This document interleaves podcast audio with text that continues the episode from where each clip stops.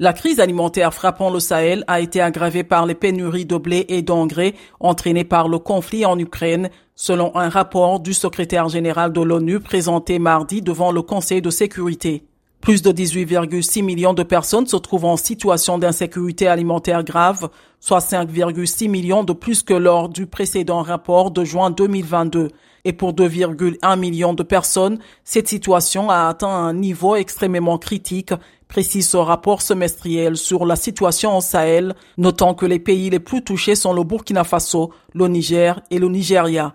De manière générale, la situation humanitaire est restée catastrophique et a été aggravée par une hausse des prix des denrées alimentaires et de l'énergie par de fortes pluies, des inondations et la pollution de l'eau. En plus, les conditions de sécurité ont continué de se détériorer selon Giovanni Bia, représentante spéciale de l'ONU pour l'Afrique de l'Ouest et le Sahel.